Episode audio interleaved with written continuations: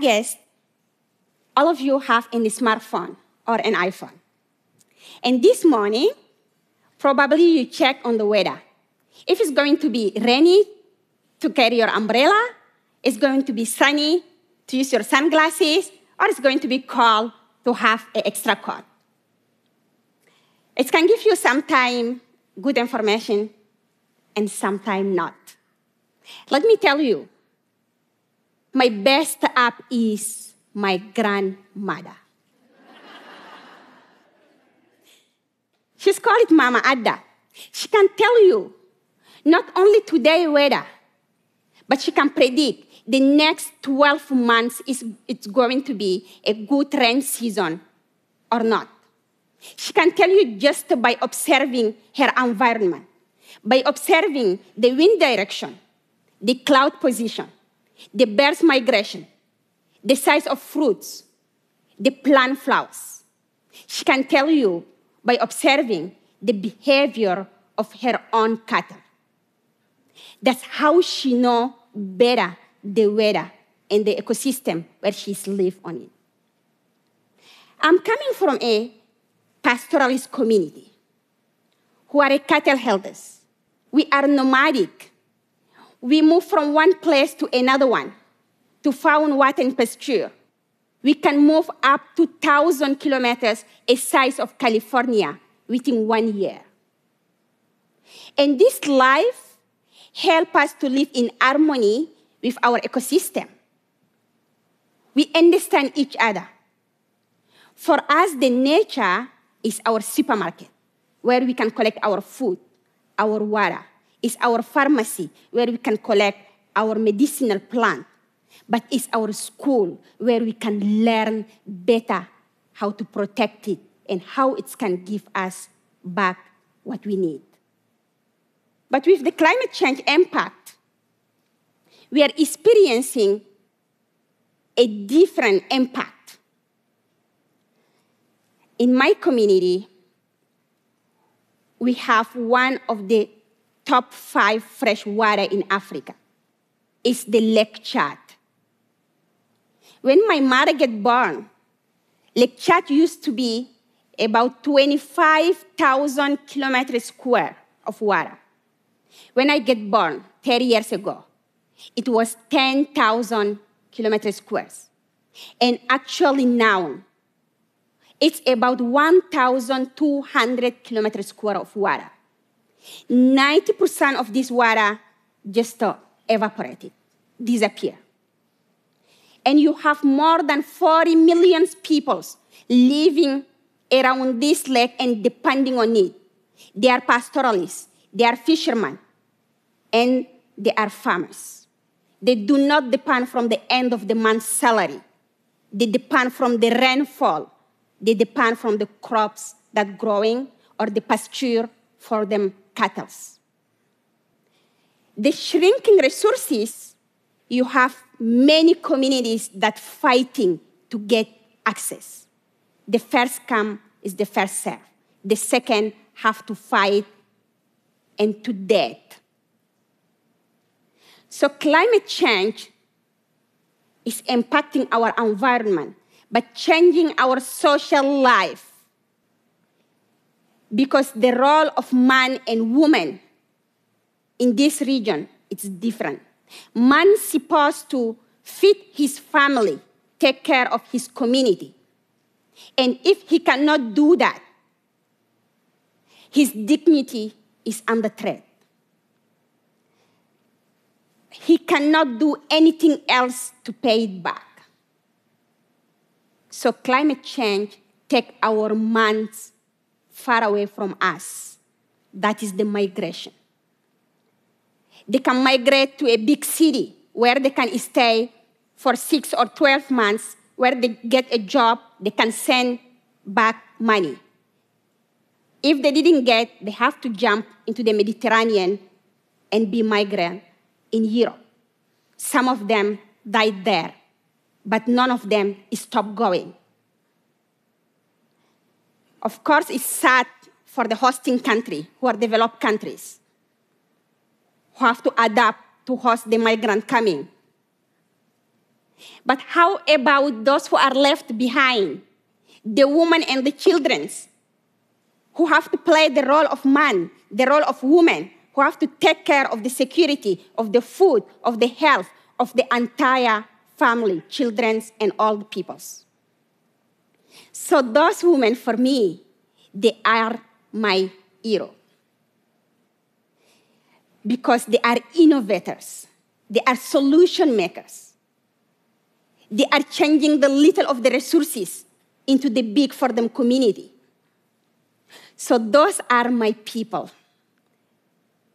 So we use our indigenous people's traditional knowledge to get the better resilience to what we need to survive. Our knowledge are not only for our communities, is to share with each and others who are living with us. And indigenous peoples around the world, saving 80% of the world biodiversity. That's the scientists who tell us. Indigenous peoples in Amazon, you can find the most diverse ecosystem, better than the national park. The indigenous peoples from the Pacific, the grandmom and the grandpa, they know where to get food after the hurricane hitting them. So the knowledge that our peoples know is helping us to survive and help other peoples also to survive with the climate change impact. World is losing. We lost already 60% of the species, and it's increasing every day. So one day, I took a scientist to my community. I said, You are giving the good weather information through the TV and radio. But how about coming to my people? And then they come. They sit around, and suddenly, as we are nomadic, we just start packing our stuff. And then they say, like, are we moving? I'm like, no, we are not moving. It's going to be rain. And then they're like, oh, there is no cloud. How do you know it's going to rain? We're like, yeah, it's going to rain. We pack our stuff. Suddenly, heavy rain start coming. And you are seeing the scientists running around, hiding under trees, and then taking them stuff. We already packed ours. After the end of the rains, the serious discussion starts. They say, How do you know that it's going to rain? We say, Well, just the old women observe their insect taking them eggs inside them homes. And while the insect cannot talk or watch TVs, so they know how to predict to protect them generation, how to protect them food. So for us, it's the sign that is going to rain in the maximum couple of hours. And then they say like, well, we do have knowledge, but we do not combine ecological knowledge and weather knowledge all together.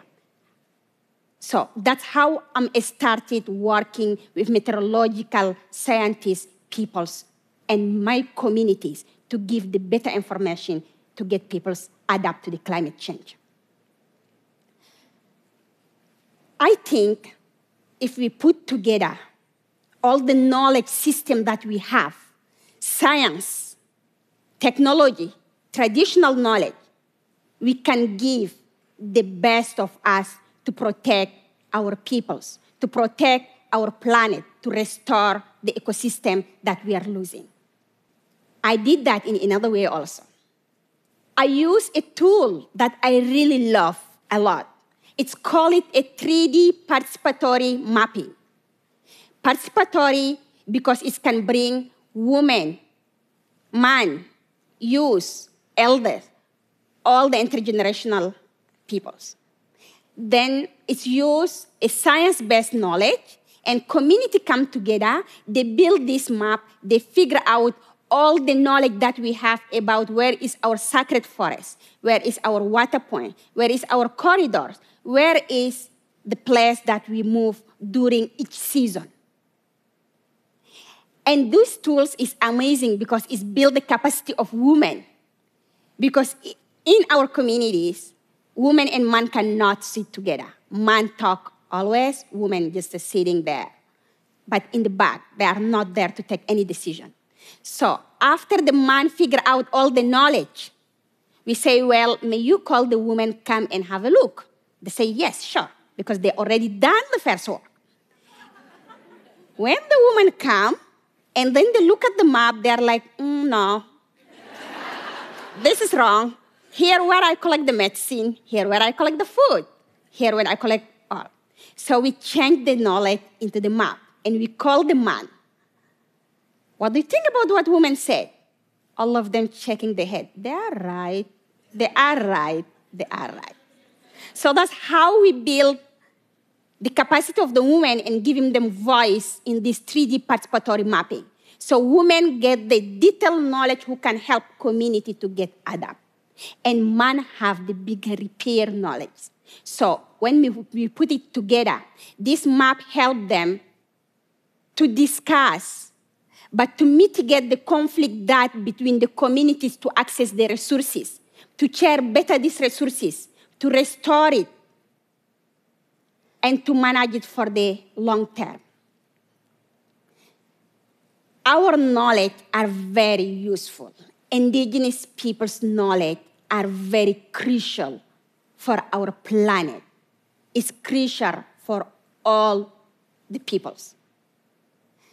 Science knowledge are discovered 200 years ago.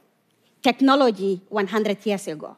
But indigenous people's knowledge is thousands of years ago.